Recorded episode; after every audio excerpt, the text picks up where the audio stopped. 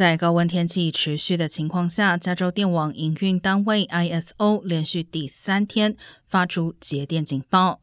ISO 表示，截至目前为止，南加州居民节电颇有成效，成功避免了意外停电或是分区停电的情况。全加州正在经历长达一周的极端高温。